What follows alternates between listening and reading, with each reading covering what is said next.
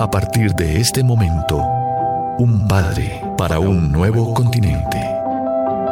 Conduce María Gabriela González Mendoza, la escritora del libro La Orfandad, un sentimiento de desamparo.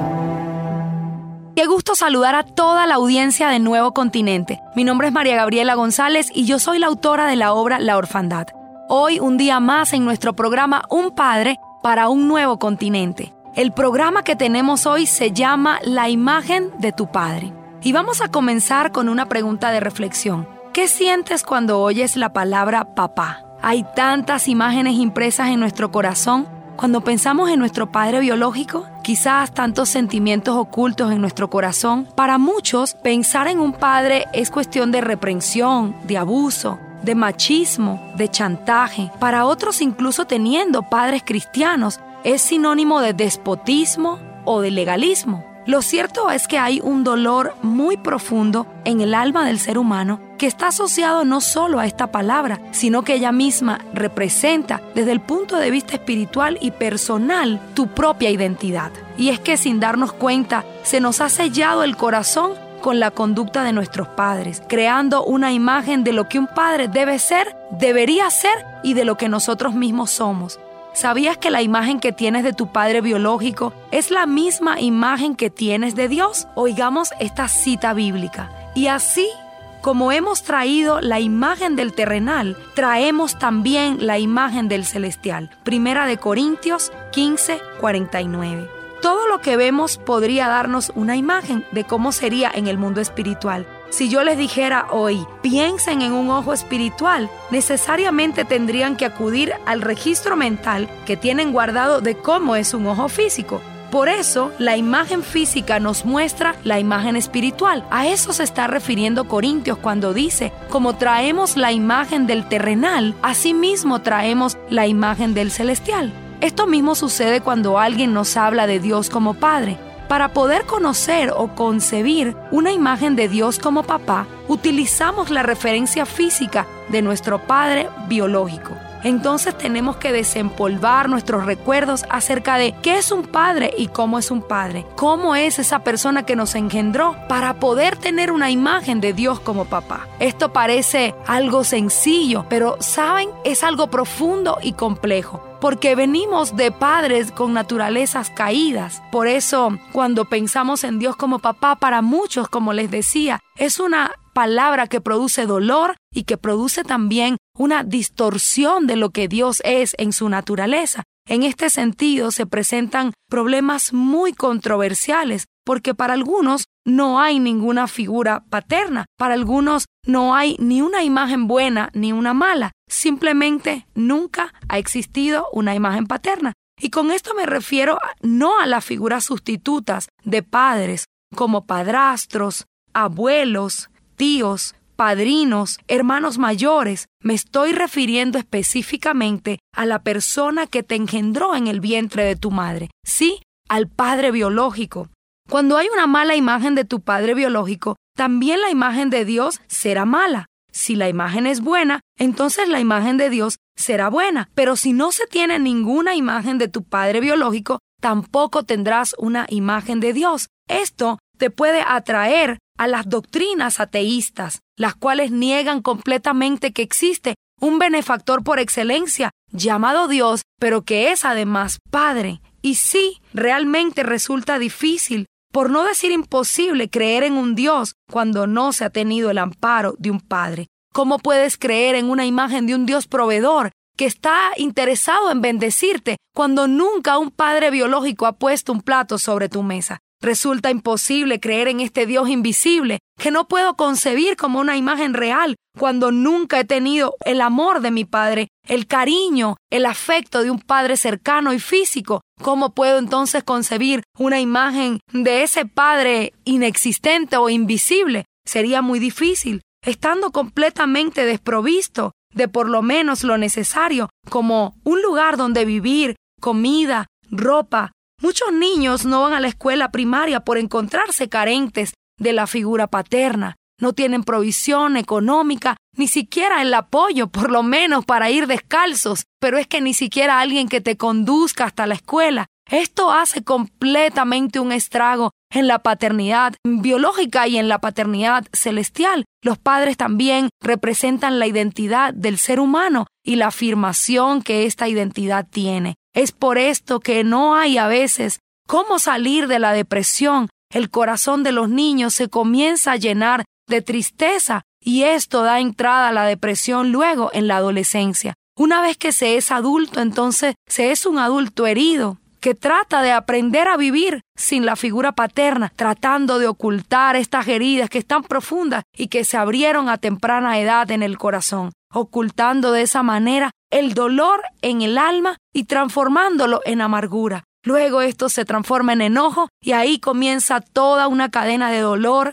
de baja autoestima, una cadena que va llevando a la persona incluso a considerar el suicidio a causa del dolor pujante, del vacío de no haber tenido un padre. Y entonces estas consecuencias de todo esto que genera la ausencia de la paternidad y la imagen distorsionada del padre se convierte nada más y nada menos que en un espejo de ti mismo. Sí, te vas a mirar en el espejo y vas a ver tu identidad a través del lente de la paternidad biológica. Tendrás no solo una imagen distorsionada de Dios, sino también una imagen distorsionada de ti mismo que viene a causa del lente que te puso tu padre biológico. Imagínense cuando hay palabras de maldición, cuando hay palabras de condenación, de legalismo, de tristeza. Esa va a ser la voz interna que vas a escuchar cuando te mires al espejo. Esa será la imagen que tendrás acerca de ti mismo. ¿Y de dónde sacamos que la paternidad es la identidad?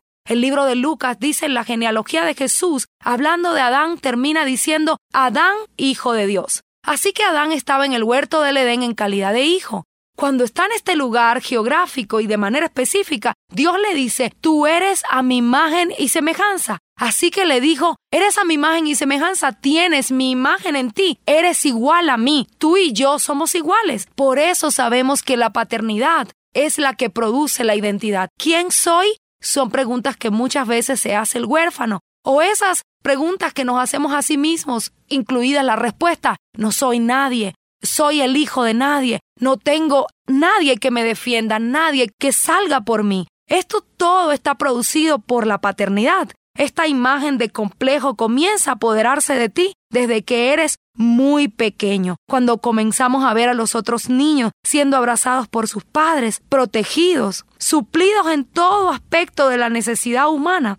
No podemos entonces identificar lo que somos. Y este profundo dolor arraigado en nuestra alma nos comienza a susurrar y a vociferar inseguridades, complejos, temores, desconfianzas. Entonces no podemos tener una imagen correcta de quiénes somos. Entonces decíamos que se genera en el corazón del ser humano temor, inseguridad, complejo, que todo esto se vuelve después en una conducta agresiva, en una conducta pujante, pero también vulnerable, porque no es una persona fuerte, aunque parezca que tiene un carácter agresivo. Por dentro hay un niño que sufre a causa de la vulnerabilidad que hay en sí mismo por no haber tenido la protección y la imagen correcta de un padre rasgando entonces el alma en la soledad emocional que produce no haber tenido el amor y el afecto y sobre todo la palabra de afirmación de esa identidad. Tenemos que entonces reflexionar en cuál es ese Dios que tenemos. Dice la escritura,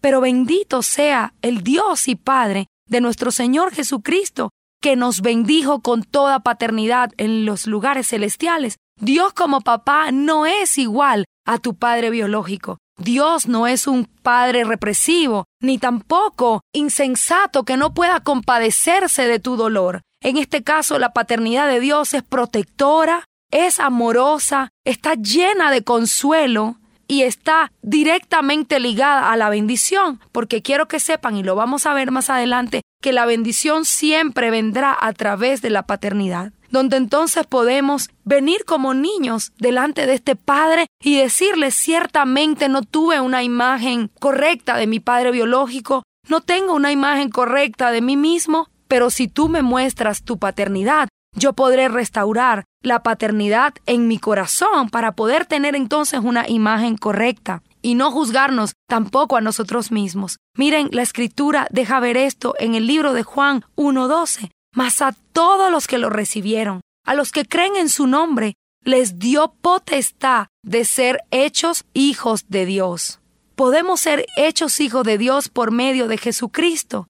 El hacernos hijos de Dios comienza a restablecer nuestra imagen. Aleluya, porque hemos recibido a Jesús. El recibirlo y creer en Él, porque fíjense el versículo dice, más a todos los que lo recibieron, número uno, y a los que creen en su nombre. Entonces una vez que recibes a Jesús en tu corazón y crees en su nombre, serás hecho hijo de Dios. Esta paternidad te hará volver a creer en que un padre puede ser amoroso, perdonador, lleno de gracia y de poder para traer a tu corazón una imagen correcta y comenzará esa autoestima a cambiar. Comenzarás a verte en el espejo y ya no verás el niño triste, el niño acomplejado, el niño solo que no tiene nadie quien lo defienda, sino que serás como el rey David cuando decía, yo solo sé que Dios está por mí. Si una sola convicción tenía David en el corazón era que Dios estaba por él. Esa misma convicción de protección, de amor, de gracia que tenía el rey, vas a tenerla en tu corazón cuando tengas la potestad, el sello de que Dios es tu Padre.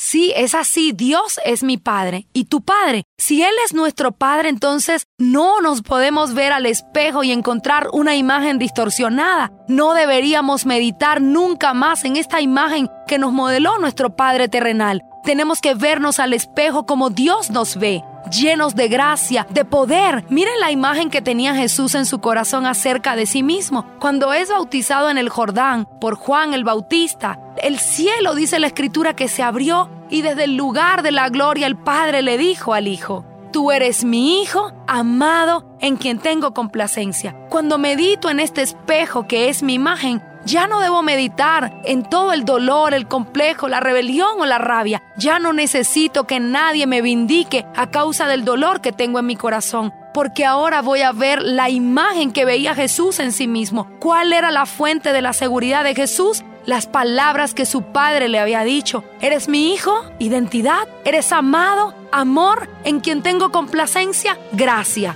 Y así como era Jesús en su imagen, así debes verte desde hoy, caminando con la frente en alto, como dice el libro de Cantares, como un sello en tu corazón. Es, mi, es tu amor. Es tu amor como un sello en mi corazón, caminando con la frente en alto, no meditando nunca más en esta identidad caída, en esta imagen distorsionada, sino como si hoy el Espíritu Santo de Dios nos pusiera unos lentes y pudiéramos vernos como Dios nos ve. Entonces, para concluir el programa de hoy que tenía por nombre La imagen de tu Padre, podemos recordar las palabras que leímos en Primera de Corintios 15, 49, y así como hemos traído la imagen del terrenal, traeremos también la imagen del celestial. Es importante que renueves tu mente, que deseches la imagen terrenal que te ha producido dolor y que puedas traer la imagen del Padre Celestial, esa que hemos estado hablando hoy, que es amorosa, perdonadora, llena de gracia y de poder. Bueno, hemos llegado al final de nuestro programa. Buenas noches para todos. Gracias por conectarse con Nuevo Continente. No se pierdan el programa que tendremos la semana que viene, sábado 10 de la noche, a través de nuestro programa Un Padre para un Nuevo Continente, el cual estará titulado Un Padre, una familia. Y ahí podremos entender por qué Dios dice que nos ha hecho miembros de la familia de Dios y cómo es que los hombres son la figura indispensable en una familia. No se lo pierdan, bendiciones. La orfandad es un sentimiento de desamparo que está en el alma del ser humano debido a la ausencia de la figura paterna y esta conduce al aislamiento, la soledad, a creer que la persona es incapaz y que está descalificada para muchas cosas. Tal estado trae como resultado la pérdida de identidad. Dios, a través de su palabra, trae la orientación precisa para superar este sentimiento de abandono. Por eso, María Gabriela González Mendoza nos trae el libro La Orfandad, un sentimiento de desamparo. A través de sus líneas encontrarás esos principios bíblicos de forma práctica para superar tal sentimiento y alcanzar la visión y el destino que el Padre Celestial ha diseñado para ti. La orfandad, un sentimiento de desamparo, está disponible en Nuevo Continente. Acércate a la emisora o realiza tu pedido al 311-831-4754. Un padre para un nuevo continente. Jesús dijo, no los dejaré huérfanos, volveré a ustedes. Juan 14, 18. Porque usted es nuestra razón de ser, cuenta con nosotros. En internet, nuevocontinente.org. En YouTube, emisora Nuevo Continente. Celular 311-830-4162.